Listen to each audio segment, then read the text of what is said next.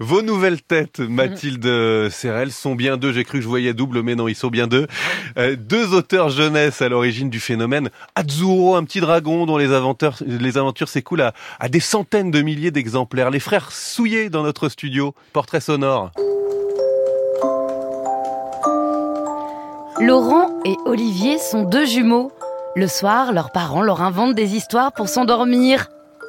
Le jour, ils s'imaginent en duo de flics au volant d'une Ford zébrée Grand Torino.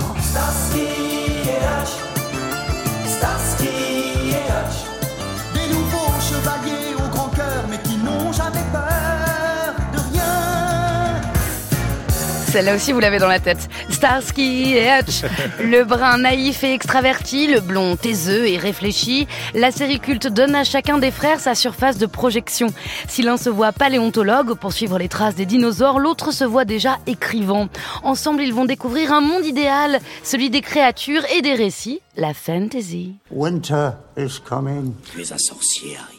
Je, je suis un quoi? Un sorcier. Et tu seras un sacré bon sorcier quand tu te seras un peu entraîné. Frodon, vous êtes un porteur de l'anneau. Et porter l'anneau de pouvoir signifie être seul. Le temps des dragons reviendra.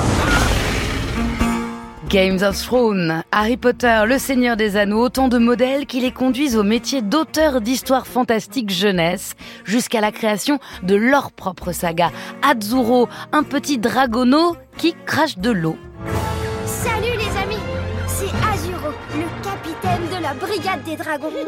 Oh Une alerte Pas de temps à perdre En route La brigade des dragons Déploie ses ailes Dix ans d'existence et 400 000 exemplaires plus tard, Azuro débarque en série animée sur TF1. Bonjour et félicitations, Laurent et Olivier Souillet. Bonjour Mathilde. Vous êtes fiers de votre petit dragon Ah oui, et fier de l'entendre que tu te présentes comme ça, Mathilde. Ça fait quelque chose. Alors, est-ce que vous comptez détrôner la patte patrouille? Ah oui, on veut les grave. exploser, ouais. À, à jet d'eau. euh, Un chien peut pas lutter Ouais. contre un dragon. Ce sera dit.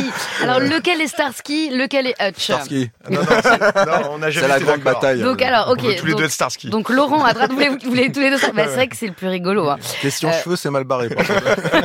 Euh, oui, c'est vrai que les deux, bah, Ouais, les, ouais. les deux, ça va être dur pour Starsky. Alors, dans l'adaptation animée de votre saga Azuro, diffusée sur TF1, t'es fou, comme on dit depuis le début des vacances, on n'a pas un, mais trois petits dragons qui foncent à bord du Drago camion pour affronter tous les dangers. Vous réalisez votre, euh, votre rêve de gosse, on retrouve la, la voiture de Starsky. Non C'est la brigade ça. touriste surtout. Hein.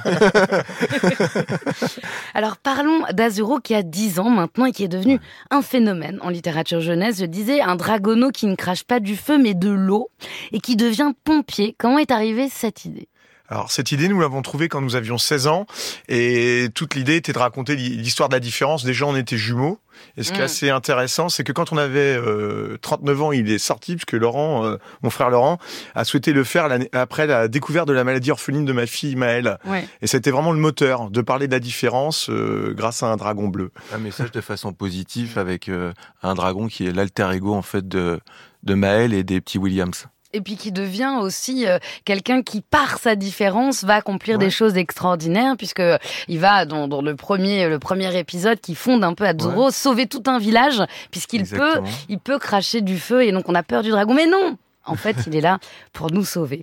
Entre autres réjouissances dans les, dans les séries Azuro. Alors, euh, donc, je le disais, ça, ça existe depuis 10 ans.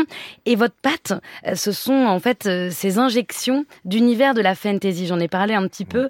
Quel code vous utilisez dans cette, cet univers qui est de la fantasy jeunesse? Bah, nous, on est très inspirés, c'est assez amusant, parce que nous, on est très inspirés par les films des années 80. John Borman, euh, Ridley Scott, Mm. évidemment, Les les Goonies pour enfants, les Goonies, les Goonies. etc. Mais en les mettant aussi, Ursula Le Guin aussi sur Terre-Mer a été très importante, euh, dont on parlait de Miyazaki tout à l'heure, qui est vraiment une, une légende, Ursula Le, Le- Le Guin. Et après, avec un dessin de Jérémy Fleury, qui lui a amené sa culture, il est plus, beaucoup plus jeune que nous, et lui a amené sa passion pour Kémo- Pokémon. Donc il y avait un mélange Oui, des deux ça. univers années 80 plus euh, l'aspect visuel récent. Mais il y a aussi rondeur. cet univers d'elfes, cette, toute cette codification en fait euh, du fantastique que vous mettez à la portée des, des 3-7 Bien sûr. ans. Bah en, en fait, c'est des Azuro, c'est des enfants de 8 ans quoi. C'est des apprentis sauveteurs, c'est des apprentis euh, ils, ils aident des créatures et euh, ils sont, ils font ce qu'ils peuvent en faisant de leur mieux. C'est pour ça que c'est la brigade touriste, hein, ça se passe jamais comme prévu et ils sont au service des autres et c'est sympa quoi. Vous êtes un peu en Game of Thrones sur cette série animée puisque en fait, elle, non mais elle s'écrit à l'écran et ensuite on la retrouve dans les livres. Hein. C'est Oui, un peu le même, le même système qu'avec euh, euh, Feu, George R. R. Martin. Il y a Ouais. un ping-pong entre le dessin animé en fait et, Ouais. le, et les albums parce que nous on a même changé euh, les albums pour aller vers le dessin animé. Et qu'est-ce que qu'est-ce qui a représenté pour vous, vous deux, l'arrivée de cet univers de la fantasy dans votre vie? Vous avez grandi, vous êtes né à Blanc-Ménil, vous avez grandi euh, à Ouais. Lounay-sous-Bois. On était très fan de Tolkien. On a lu euh, Tolkien, c'était pour nous une de nos vraiment euh, univers préférés et aussi film de Ron Howard, Ouais. Willow. Et donc on était très fan de, des elfes, des des ents aussi. On a fait un album où il y a un ent, un homme arbre. C'était obligé. Donc on a repris ouais, tous les codes de notre enfance qu'on a mis à notre sauce quoi. Et qu'est-ce qui vous a amené à écrire ensemble, au fond? Parce qu'au départ, vous aviez donc des, Bah. des destinées comme ça. Il y avait bon, tout le monde voulait être Starsky, mais Ouais.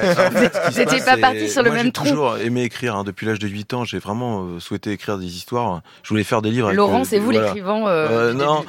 ouais, on était. Et après, lui, il s'est joint à moi parce qu'on a, on fait une espèce de ping-pong et je pense qu'on apporte vraiment quelque chose ensemble.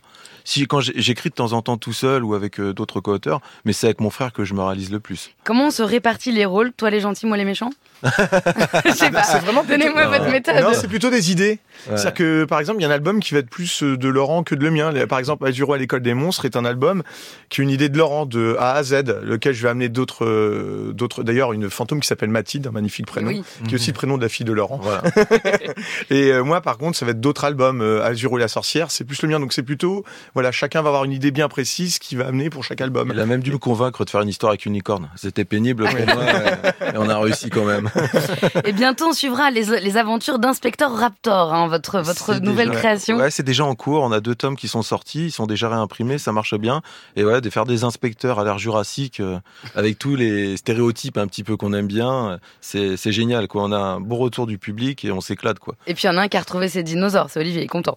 Alors, euh, alors, on a oublié, enfin on en reparle plus précisément euh, dans cette histoire, il y a quelqu'un qui compte, donc c'est Jérémy Fleury, Ah oui. votre dessinateur qui est très important parce que vous dessinez assez mal, mais pour nous ce matin, je vais vous demander de dessiner Azuro tel que vous l'avez imaginé. Olivier, Laurent Souillet, c'est à Ça vous. va le rassurer, il va voir qu'il risque pas d'être au chômage. Voilà. Non, Parce qu'en fait, ouais, pour ça, ça effectivement, fait du bien. Alors, Comme on a dit, on l'a créé quand on avait euh, 16 ans. Et au départ, moi, j'écrivais plus que lui. Et puis, il m'a rejoint dans l'écriture. Mais c'est surtout, il s'est mis à dessiner le personnage. Et on a eu l'intelligence de ne pas le présenter aux éditeurs. Euh, on a senti que... euh, voilà. Merci Et, Laurent. Voilà. Merci Parce Laurent. que vous allez voir un dragon patate, en fait. qui a un nez aussi gros que le nôtre. Enfin. Il est, il est- il est- il est autoresque presque. Ouais, ouais, aussi. c'est euh, c'est vraiment, il y a une, c'est entre un dragon et une vache, Merci. euh, aux couleurs azur, quoi. Voilà, vous le terminez. Euh, Voilà. oh, ouais, c'est Alors vrai. voilà, il est tout en rondeur. En vrai, Azuro, c'est un peu, euh, c'est c'est que des rondeurs. C'est pour ça que je pense qu'il plaît aussi aux enfants.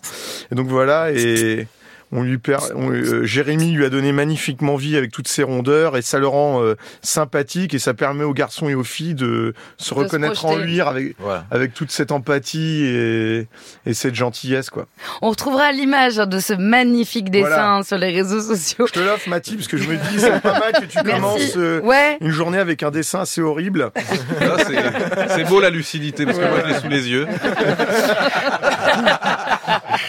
Merci beaucoup à vous deux, Laurent et Olivier. Votre création, Azuro, est publiée aux éditions Ozu et vient de débarquer en version animée sur TF1. Et merci à vous. Mathilde Serrel